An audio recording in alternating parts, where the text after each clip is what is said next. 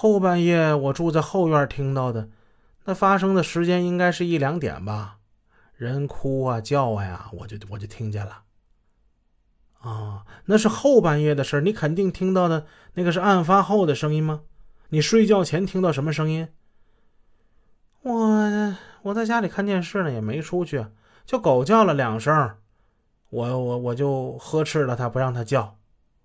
在这次对话之中，比较靠谱的信息有三条：一，李娟的生活习惯一般是九点半就睡觉了；二，李娟看电视时听到了狗叫声，说明当时是有某种异常的动静的。他说时间可能是九点左右。三，李娟听到男女的哭叫声是在后半夜，实际上应该就是马昭新跟李慧之间的争吵。综上所述，李娟在二零零四年十月二十六日的公安笔录中说，她听到狗叫时是晚上九点四十五分，这个说法并不可靠。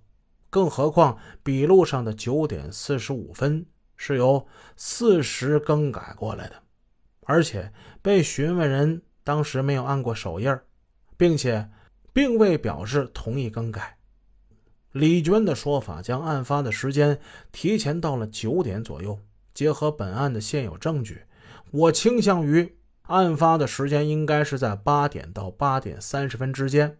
证据如下：一。案发当晚，吴超、胡克文夫妇和四个工人在马昭辉家后院安暖气。据2004年8月22日的笔录记载，晚8点30分，暖气管道安好了，需要试水。吴超在后院敲门，马家当时无人应答。后院大门距离客厅的直线距离也就两米左右。他当时敲了两三下门。力度适中，正如吴超所言，如果有人的话，应该是能够听到的。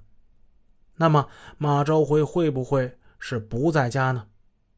马昭辉的同事王玉林于二零零三年十月三日，他接受警方询问时是这么说的：“他说，案发当日晚上，他去马昭辉家和他见过面，当时马昭辉在客厅里戴着耳机玩电脑游戏呢。”具体时间是几点？我也没看表啊，大约可能是晚上八点多吧。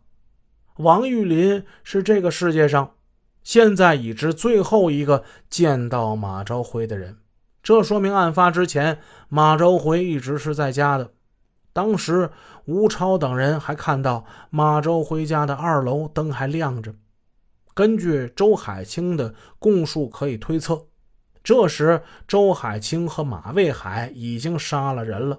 正在他家楼上楼下翻东西呢，这些情况是不是让我们有理由推断马昭辉在八点三十分已经被杀死在家中了呢？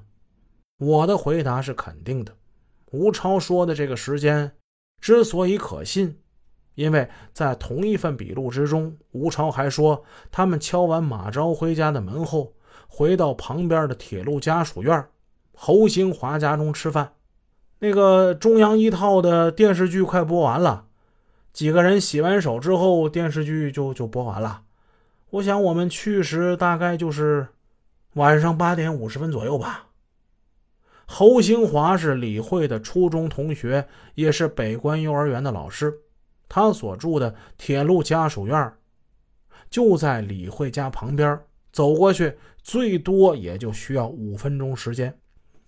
根据当年中国电视报的节目表记载，中央一套当晚播出的电视剧是《归途如虹》第十三集和第十四集。